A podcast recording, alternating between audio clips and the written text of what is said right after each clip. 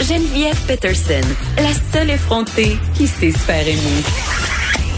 Jusqu'à 15, vous écoutez Les effrontés. Est-ce que le Québec serait à l'aube d'une pénurie de chirurgiens? S'inquiète en tout cas un groupe de médecins. On parle au docteur Michel Carrier, directeur du département de chirurgie de l'Université de Montréal. Docteur Carrier, bonjour. Bonjour. Écoutez, vous avez fait parvenir avec d'autres médecins le 2 juin dernier une lettre au gouvernement. Vous parlez de votre grande inquiétude pour l'avenir de la chirurgie. Qu'est-ce qui vous inquiète, docteur Carrier? Euh, depuis quelques années, euh, le ministère a diminué le nombre de nos étudiants en formation en spécialité de chirurgie principalement. Euh, évidemment, là, on, on, pousse sur la médecine de famille, donc on accorde beaucoup, beaucoup de, de, de, postes en médecine de famille, mais très, très, très peu de postes nous sont accordés pour former des spécialistes à l'heure actuelle. Au moment où on se parle, il n'y a pas de grande pénurie provinciale, mais comme vous le savez, ça prend cinq à sept ans à former un médecin spécialiste dans toutes les spécialités, mm. principalement chirurgicales. Donc, euh, au moment où la, la nous, ce qu'on dit, c'est qu'au moment où la sonnette d'alarme va sonner, on va déjà être sept ans trop tard et on n'aura pas la, on n'aura pas la capacité de d'orienter nos jeunes vers euh, ces spécialités chirurgicales là, qui vont être en demande.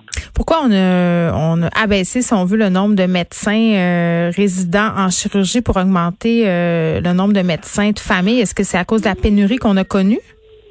Ben, écoutez, la, vous comme moi, là, dans les dernières années, vous avez bien vu que la médecine de famille, il y avait un bon déficit. C'est important de euh, de combler ce déficit-là et de, revenir. Mais pour combler le déficit, il faut pas euh, il faut pas non plus créer une pénurie euh, chez le voisin. Il faut pas créer une pénurie, dans, dans les spécialités chirurgicales où on a aussi des années de formation. Il faut qu'il y ait un certain équilibre dans tout ça. Et à partir du moment où on rompt l'équilibre, ben c'est, c'est un groupe qui mmh. risque de ne pas être en mesure de donner les services à la population. Hein. S'il y a besoin d'une chirurgie d'urgence, s'il y a besoin d'une chirurgie la nuit, les fins de semaine, etc., ben là, il y a le personnel pour l'instant, on peut le faire, mais euh, si on arrive en, mode pénurique, là, on sera plus capable de donner les services de façon appropriée.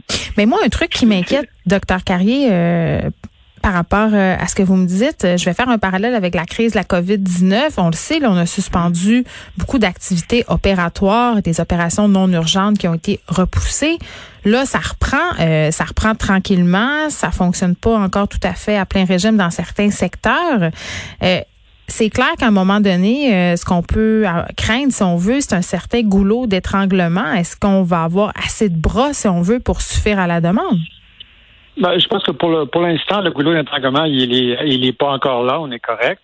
Euh, hmm. Mais si on parle, si on regarde dans trois ans, quatre ans, cinq ans, il y a des secteurs, il y a des certaines disciplines chirurgicales où, euh, euh, par exemple, le nombre de chirurgiens qui atteignent déjà l'âge de 60 ans ou qui qui évoluent en âge aussi est présent. Il faut remplacer, il faut prévoir les, euh, des étudiants. Il faut prévoir que les cohortes vont changer. Il faut prévoir l'arrivée d'une toute une cohorte de, futurs jeunes chirurgiens. Actuellement, on nous empêche de, de recruter ces gens-là, euh, ou on les dirige en médecine familiale, ou lorsqu'ils veulent vraiment si, euh, si vous avez un jeune qui veut vraiment aller dans une discipline chirurgicale, ben il peut être obligé d'aller à l'extérieur du Québec, au Canada. en fait, il y en a 130 qui ont quitté le Québec pour aller se former à l'extérieur. Et là, le risque, c'est de les euh, perdre? Ah ben ils sont perdus, là. C'est pas le risque de les perdre. C'est, euh, c'est si vous allez faire cinq ans ou sept ans de formation au Canada anglais, ailleurs, les chances que ces gens-là reviennent chez nous, à mon avis, sont pas très bonnes parce que souvent, ceux qui partent, c'est parmi nos meilleurs. Là. C'est pas euh, c'est pas évident. Alors, je pense que c'est une erreur faire ça. Et deuxièmement, euh, ça diminue aussi la qualité de ce qu'on peut faire dans nos milieux universitaires. Ces, étudiants-là, ils sont pas euh, ils sont pas juste en train de lire des livres, ils donnent des soins, ils aident, ils aident les médecins, ils donnent des soins à la population et c'est une perte nette, ces gens-là. Bon, là, vous me dites, docteur Carrier, si je comprends bien, euh, qu'à court terme, on n'a pas de problème. On a assez de chirurgiens pour suffire à la demande. Mais vous me parliez... Mais il faut prévoir. Ben, c'est ça. Mais là, vous me parliez des disciplines où peut-être le manque est plus criant. C'est quoi ces disciplines-là? Il y a des, des secteurs, ben, si on veut, des spécialités qui sont moins populaires? Oui, c'est ça. D'abord, les disciplines chirurgicales sont moins populaires en général hein, parce qu'elles sont, euh, sont des disciplines qui sont très exigeantes. Alors, les gens doivent travailler jour, soir, nuit, fin de semaine. Alors, c'est de la faute à Grey's Anatomy, monsieur. C'est sûr. ils ont vendu, ils ont vendu l'internat en chirurgie comme quelque chose d'épouvantable. C'est pas épouvantable, mais c'est demandant, euh, c'est exigeant, c'est demandant. Et puis bon, ben il y a des gens maintenant qui euh, aiment mieux une autre, une autre sorte de qualité de vie. Et c'est très bien, on est tous d'accord avec ça. Mais le fait qu'il y ait plus de femmes en médecine, est-ce que ça joue les, des femmes qui veulent peut-être avoir des vies de famille, même même vos jeunes résidents masculins aussi, ça change là?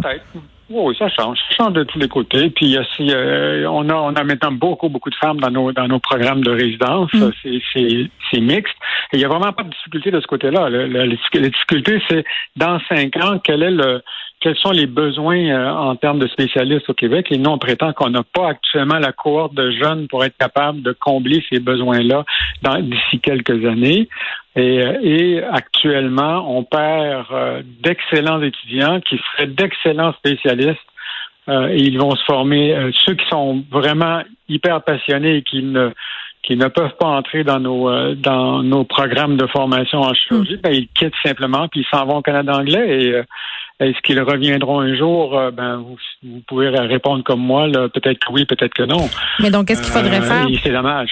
Ben, il faut ouvrir les postes. Il faut, il faut permettre à ces gens-là de venir étudier chez nous, dans nos programmes de formation chirurgicale, ceux qui veulent le faire. Et non pas, et non pas actuellement, on plafonne le nombre de cas, on bloque le nombre de cas. C'est le nombre de, pas nombre de cas, on bloque le nombre de personnes qui peuvent venir s'entraîner chez nous et c'est ça l'erreur. Hmm. Il faut ouvrir les portes qu'on accueille les meilleurs et vous serez soigné dans 10 ans ou dans 5 ans par les meilleurs, ce, que, ce qui ne sera peut-être pas le cas actuellement. Et là là. Merci, docteur Michel Carré, qui est directeur du département de chirurgie de l'Université de Montréal. Bonne journée. Merci, bonne journée.